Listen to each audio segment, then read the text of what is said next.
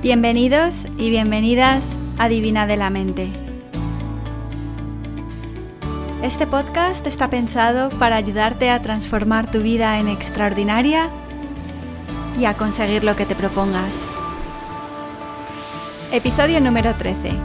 Sobre cómo monté mi primer negocio, Cray for Crafts, mientras trabajaba y con poco presupuesto. En este episodio te cuento lo que he aprendido durante los cuatro años que lleva funcionando y algunos consejos basados en mi experiencia si os planteáis empezar a montar algo. Bueno, pues como os conté en los episodios 1 y 2 del podcast, cuando llegué a Australia empecé a trabajar en un banco, siguiendo con el mismo tipo de trabajo que hacía en España. Pasados los dos primeros años de asentamiento, de buscar casa, de asentarme en el trabajo, de conocer los alrededores de Brisbane, me di cuenta de que me faltaba algo. Echaba de menos la parte creativa. Cuando vivía en Madrid, en el barrio de Malasaña, iba a un montón de actividades aparte del trabajo. Estaba apuntada a cursos de escritura creativa, de diseño gráfico, de fotografía, hacía un montón de cosas los fines de semana, pero aún no me había decidido apuntarme a nada aquí en Brisbane. Digamos que hasta ese momento había estado más centrada en la parte práctica que en la parte creativa. Pero llegó un momento donde quería hacer cosas diferentes, hablar con gente diferente, apuntarme a, otro tipo de actividades y escapar un poco de la monotonía del trabajo. Así que me apunté a un curso de fotografía, a un curso de joyería, también hice varios de costura, de ganchillo, de cocina, y estaban bien, pero para mí el problema era la logística de ir a las clases. Casi todas eran en las afueras de la ciudad, a horas bastante intempestivas, como las 12 de la mañana, y casi todas las enseñaban personas mayores con gustos de personas mayores. Pero yo me apuntaba e iba a lo que podía. Como contaba en el episodio 2, una tarde estaba yo trabajando con un compañero en el banco para un deadline que teníamos al día siguiente y estaba quejándome de cómo me gustaría estar en casa haciendo ganchillo en vez de estar ahí a las 7 o las 8 de la tarde cuadrando un informe en Excel. Este chico, Nick, me dijo que su mujer era exactamente igual y que me la iba a presentar para que la conociera porque probablemente nos hiciéramos muy amigas. Y así es, su mujer es Imogen, que es mi socia en Cray for Crafts a día de hoy. Imogen y yo empezamos a quedar los jueves por la tarde con otra amiga suya que también es muy creativa y que por cierto es una super política de aquí de Queensland y mm, la he votado en las últimas elecciones. Pues empezamos a quedar las tres y hacíamos manualidades, ganchillo. Imogen nos enseñaba porque Imogen es increíblemente buena. Es de esta gente que es capaz de construir una casa con un chicle. Se pasa la vida recogiendo guarrerías por la calle y transformándolas en proyectos muy chulos. Bueno, pues eso, Imogen nos enseñaba y nosotras hacíamos las manualidades o las mantitas que teníamos para ese día. Y nos lo pasábamos fenomenal haciendo nuestras actividades abueloides. Nos encantaba. Bueno, pues pasaron los meses y unas vacaciones Jeff y yo nos fuimos de mochileros por Malasia. Este es el viaje que os contaba en el podcast de la semana pasada, que fue un poco desastroso desde el punto de vista de los hábitos mañaneros, porque Jeff me traía loca visitando cosas, templos, edificios, pueblos, sin desayunar y a mí me ponía de muy mal humor. Da igual, a lo que iba. Estábamos visitando Penang, que es una zona de Malasia muy creativa, muy guay, con unos cafés muy chulos. Y en uno de estos cafés vi a un grupo de chicas que estaban tomando algo y haciendo punto o ganchillo, y todas estaban ahí tan contentas. Y ahí es cuando se me iluminó la bombilla. ¿Por qué no monto yo los eventos a los que a mí me gustaría ir? Estaría genial, porque yo pagaría por ir, pero no tendría que pagar, y además no tengo nada que perder. Lo peor que puede pasar es que nadie venga a los eventos y que me tenga que comer yo todas las galletas y seguir haciendo mis mantitas y mis proyectos. No corro ningún riesgo y son todo ventajas para mí. Para que os hagáis una idea, este viaje a Malasia fue en abril de 2014 y la primera clase de Cray for Crafts fue en noviembre de 2014. Entonces, ¿qué sucedió durante todo este tiempo? Bueno, un mes lo pasé en España de vacaciones, así que ese no cuenta. Lo que hice fue registrar Cray for Crafts en el registro mercantil, el equivalente al registro mercantil de aquí de Australia, y el nombre comercial para que no me lo quitaran.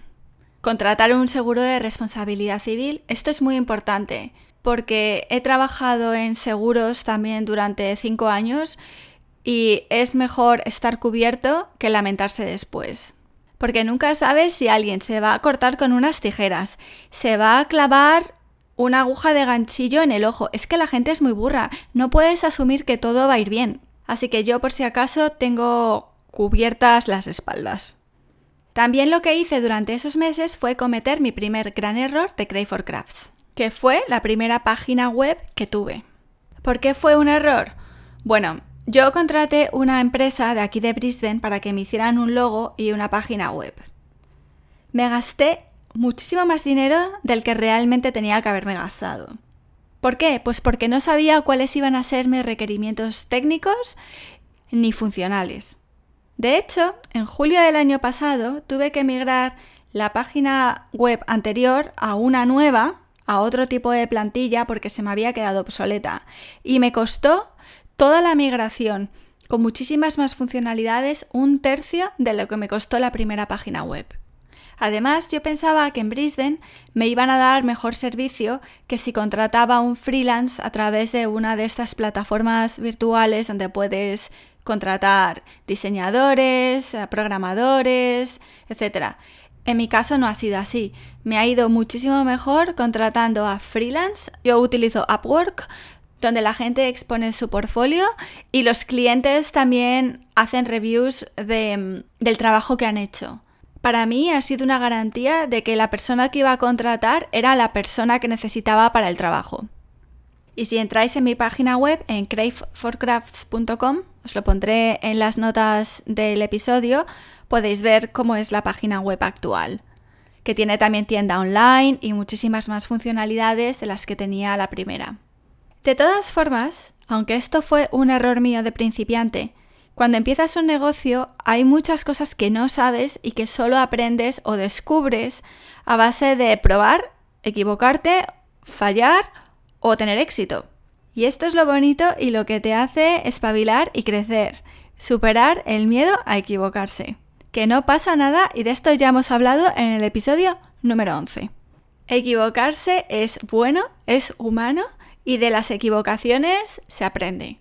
Y recientemente, cuando decidí que quería empezar el podcast de Divina de la Mente y tuve que montar una página web para poder tener una plataforma donde guardar los episodios, el proceso ha sido mucho más sencillo porque ya sabía lo que necesitaba y lo que tenía que hacer. Para que os hagáis una idea, montar la página web de Divina de la Mente, que es un poquito más complicada de lo que parece porque necesitaba conexiones a servidores de podcast, no solamente a servidores de la web. Bueno, tenía unos requerimientos técnicos un poquito diferentes. Me llevó una semana y me gasté 200 euros contratando otra vez a un freelance a través de Upwork que me ayudó con todo el proceso. Y aquí va mi segundo consejo del día. Si no sabes mucho de tecnología o te estresa o te lleva demasiado tiempo, contrata a alguien que te ayude a montar tu web si lo que quieres es tener una web profesional, no un blog. Aunque yo ya tenía experiencia con WordPress, porque he estado trabajando con WordPress desde hace cuatro años, aún así contraté a otra gente, en, en este caso en la India, para que me ayudaran a hacer las conexiones, para que me ayudaran con la plantilla, con el template, que es la parte visual de la página web, y que me ayudaran también a montar un formulario de suscripción, que en realidad no es complicado hacer, pero yo no tenía tiempo, para recoger emails y suscripciones a través de MailChimp. Bueno, no sé hasta qué punto os interesa esta parte técnica, así que si tenéis preguntas sobre la web o sobre cómo encontrar el freelance adecuado, mandádmelas y yo responderé en el podcast o por email lo mejor que pueda.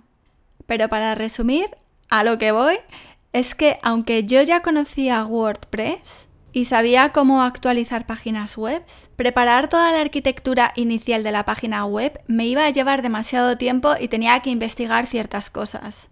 Y sinceramente yo prefiero invertir mi tiempo en crear contenido, en grabar podcasts, escribir blogs y, fundamental, evitar la desesperación y las frustraciones las ganas de mandar toda la mierda cuando me estanco en problemas de conexiones, tecnologías, es que me aburre muchísimo.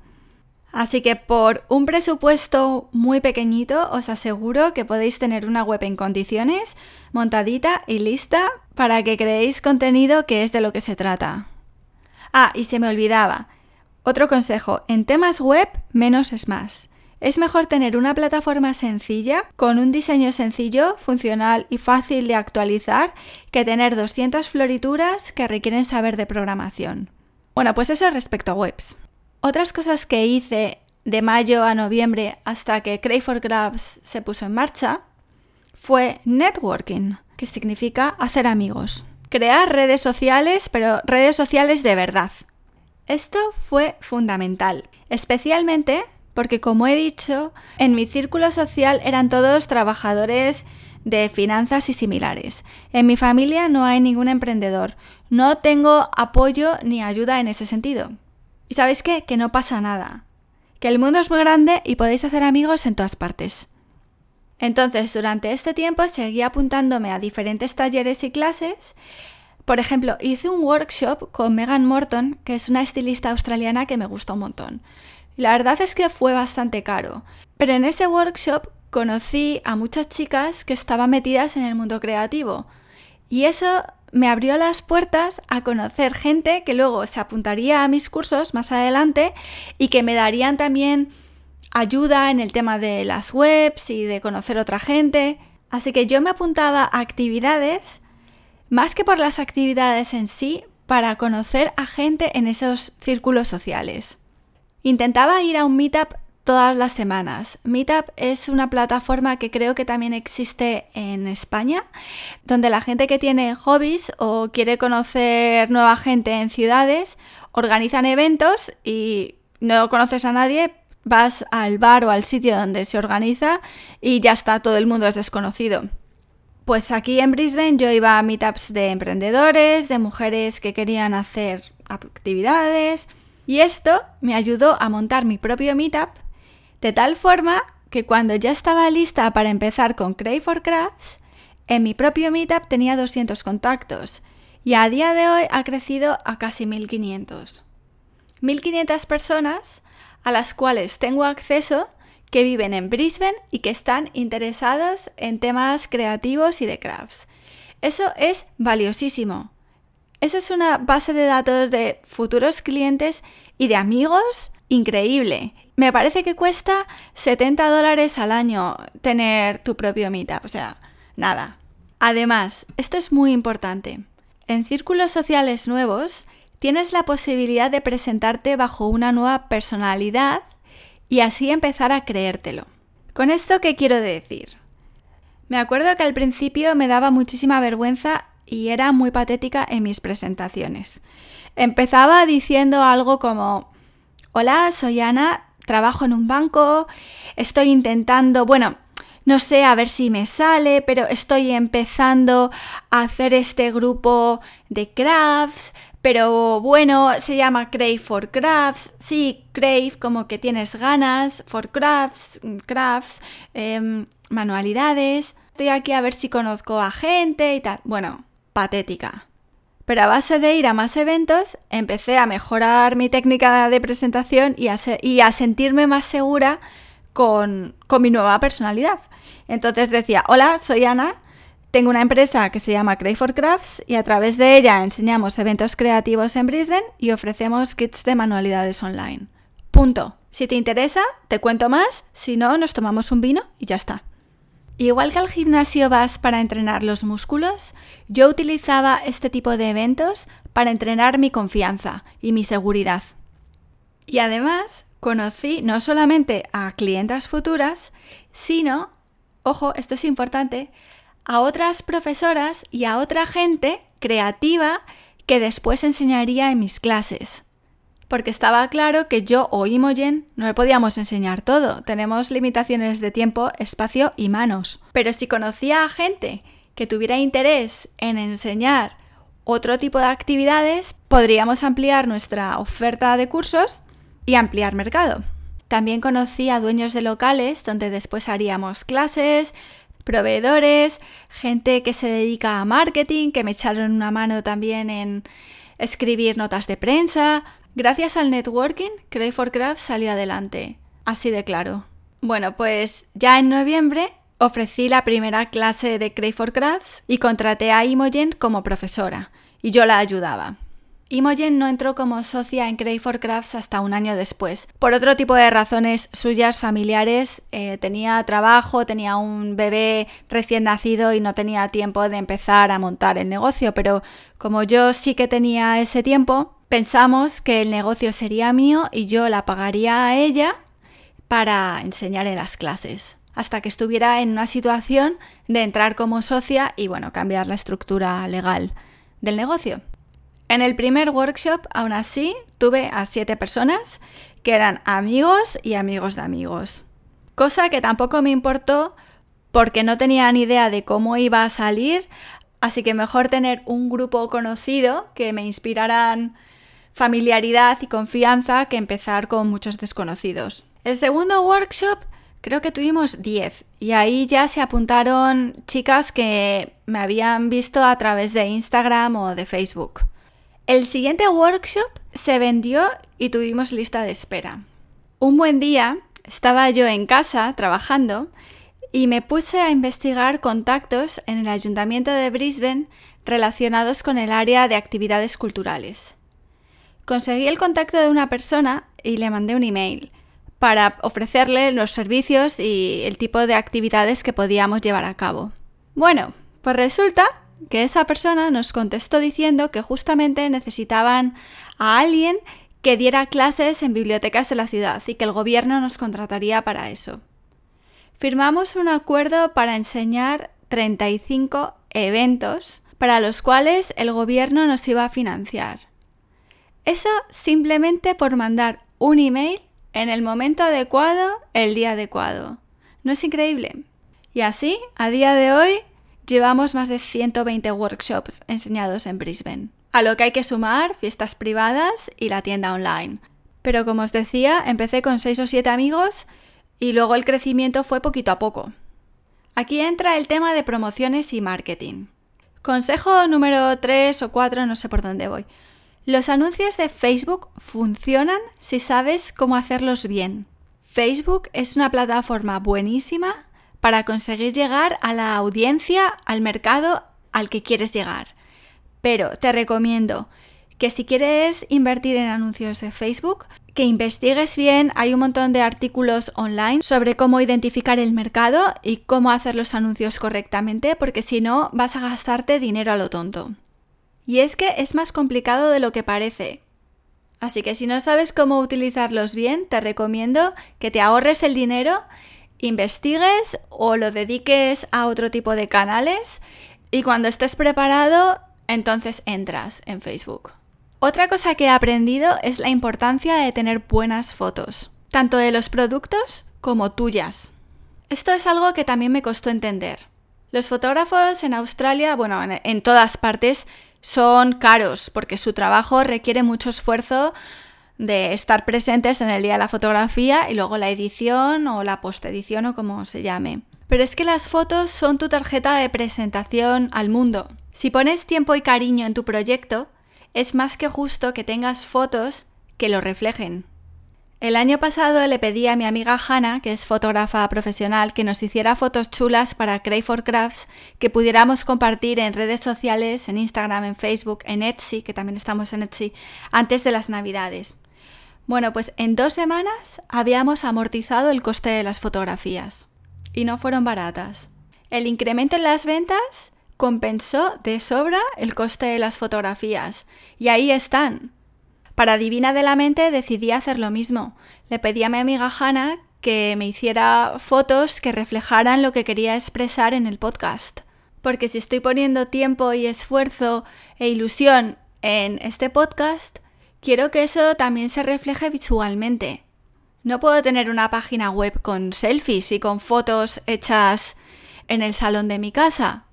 De hecho, fijaos, preferí invertir en fotos que en un micrófono de alta tecnología. De hecho, el micrófono que uso es de segunda mano y el software de edición que utilizo es gratis. ¿Por qué?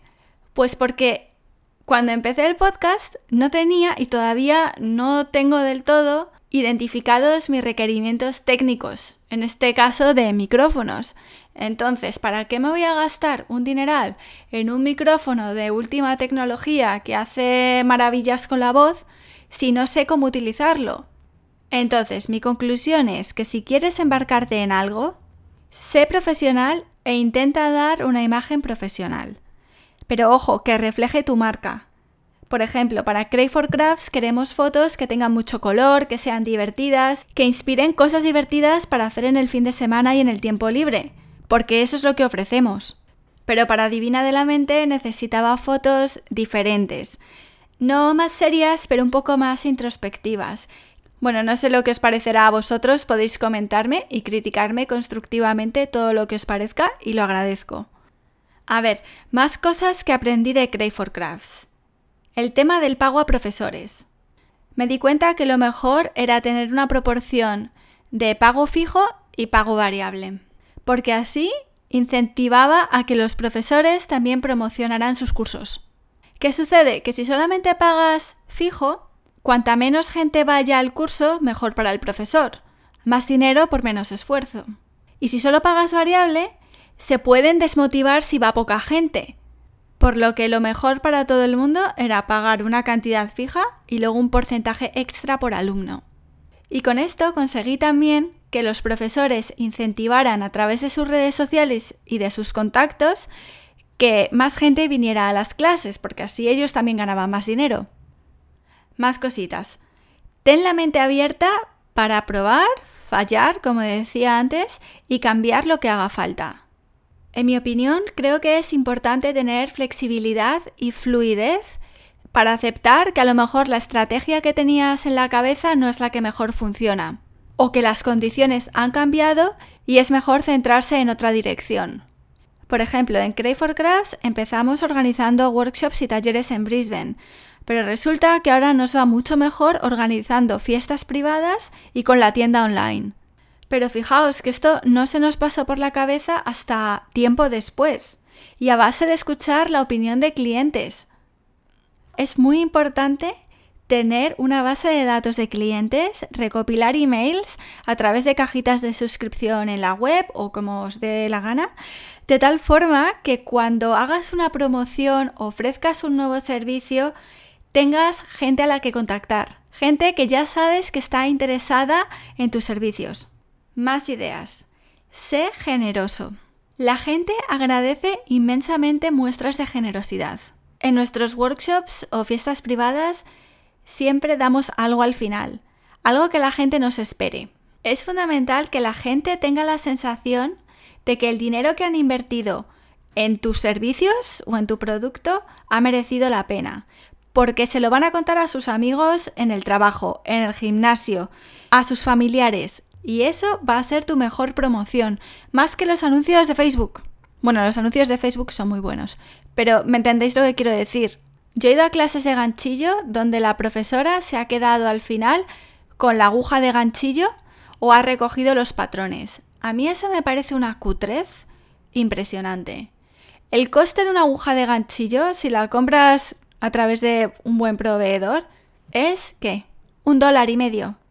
Pues yo prefiero que la gente se la quede, que siga practicando y que quiera venir a cursos posteriores o más avanzados porque han tenido los medios a su alcance directamente sin tener que ir a una tienda a comprar la aguja adecuada. Y, es que la gente lo agradece de verdad.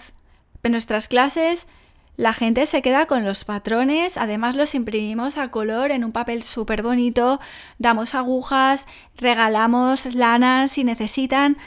En clases de floristería, por ejemplo, damos al final un jarroncito pequeño para que las chicas hagan un arreglo floral con las sobras de plantas y de flores que no han utilizado. Es una tontería, cuesta nada, pero la gente se sorprende y crea, sobre todo al terminar la clase, una sensación muy positiva. Ahora, ¿qué sucede si recibes críticas negativas? Mi consejo es que respondas con cariño, porque tampoco la gente se lo espera. Yo no entro en guerras con nadie. Todo el mundo es libre de que le guste o que le disguste lo que yo hago en la vida o con mi empresa. Y además no me lo tomo como algo personal. Entiendo que no a todo el mundo le tiene que gustar lo que hago.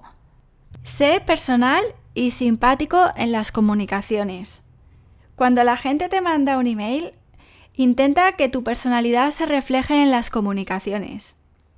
Si te preguntan algo de lo que no estás seguro o algo que no sabes, bueno, yo intento reenviárselo a alguien que sepa del tema, incluso a competidores, me da igual.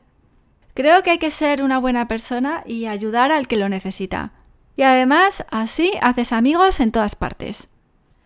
Otro consejo que te puedo dar es que intentes evitar o reducir lo máximo posible costes fijos si estás empezando. Tema de alquileres, maquinaria, stock. Para empezar necesitas mucho menos de lo que crees. Sobre todo al principio, tener que cubrir un coste fijo al mes te puede echar para atrás debido al riesgo que implica. En Crave for Crafts, por ejemplo, no pagamos alquileres. Cuando hacemos un workshop hablamos con locales del área donde queremos hacerlo y les pedimos si nos dejan utilizar el local fuera del horario de máxima afluencia de gente y lo que intentamos hacer es pagar por el número de gente que venga al evento. Así, los dueños del local también se involucran en la promoción del evento. Nuestros costes mensuales fijos al mes nos llegan a 70 dólares, que con tres kits que hayamos vendido en la tienda online los hemos cubierto. Pienso que es mejor empezar con menos productos, menos servicios y reinvertir según vayas creciendo en crecer más. No te metas en más de lo que puedes abarcar porque puede ser contraproducente. La tienda online de Crave for Crafts no empezó hasta el año y pico de haber empezado Crave for Crafts, porque no queríamos invertir en un stock que no sabíamos si íbamos a vender o no, no sabíamos si a la gente le iba a gustar o no, qué tipo de kits em, iban a ser más aceptados, más vendidos o por el contrario no iban a tener éxito. Teníamos que testear el mercado primero para que os hagáis una idea, yo no he metido dinero en Crave for Crafts desde hace tres años. Me creé un presupuesto pequeñito al principio, que invertí en la página web esta desastrosa y en comprar un material mínimo para poder dar las primeras clases, invertir un poquito en Facebook, en marketing, pero pasado ese tiempo, la nueva página web, la tienda, las fotos que hemos hecho, todo lo hemos financiado con el dinero que hemos sacado de Crave for Crafts y que hemos ido reinvirtiendo. Así que está guay porque las pérdidas del primer año, los, gastos de establecimiento ya están amortizados y ahora lo que tenemos son beneficios todos los meses. Mi opinión es similar en el tema de dejar tu trabajo para empezar un negocio. Mi consejo es, como os he dicho, empezar pequeño sin el estrés de tener que contar hasta el último céntimo de beneficio que haces para poder pagar las facturas. Pienso yo que es mejor evitar presiones innecesarias, sobre todo al principio. Que tu negocio sea algo que disfrutes, de lo que aprendes, tu máster personal en la vida. Yo no dejaría ningún trabajo hasta que la empresa estuviera rodando. Pero también os digo que el dinero mejor invertido de mi vida ha sido el dinero que he metido en mis mini empresas porque gracias a eso he aprendido a escribir contratos, llevar las cuentas del día a día, el cash flow, a negociar, a sacar clientes de debajo de las piedras, a comunicarme. Y yo había estudiado Derecho y Administración de Empresas, pero os aseguro que lo que he aprendido con Crave for Crafts es mil veces más práctico, incluso transferible para mi trabajo en la oficina. A mí no me hace falta que el CEO de la organización donde trabajo me cuente la importancia de mantener clientes o la importancia de crear valor para los consumidores y de ir más allá de lo que esperan. Yo ya me lo sé. Tanto como que mi dinero depende de ello. Y finalmente lo que me gustaría contaros, que tampoco os quiero aburrir mucho, es que un negocio existe cuando tienes clientes no cuando tienes una web, no cuando tienes Instagram, no cuando tienes las tarjetas de visita imprimidas. Inciso, las tarjetas de visita hoy en día son casi casi innecesarias. Si quieres, hazte algo simple y baratito, pero no pospongas empezar tu negocio por tal chuminada, porque de verdad que no genera valor. El negocio existe cuando tienes gente dispuesta a pagar por lo que haces. Punto. No puedo recalcar lo suficiente la importancia del mindset, de tener una actitud positiva ante tus proyectos y tu empresita. Bueno, pues ya sí que sí, resumiendo, estos son los múltiples tips de Divina de la Mente de esta semana. Invierte en formación para ti, no necesariamente en dinero, pero sí en tiempo.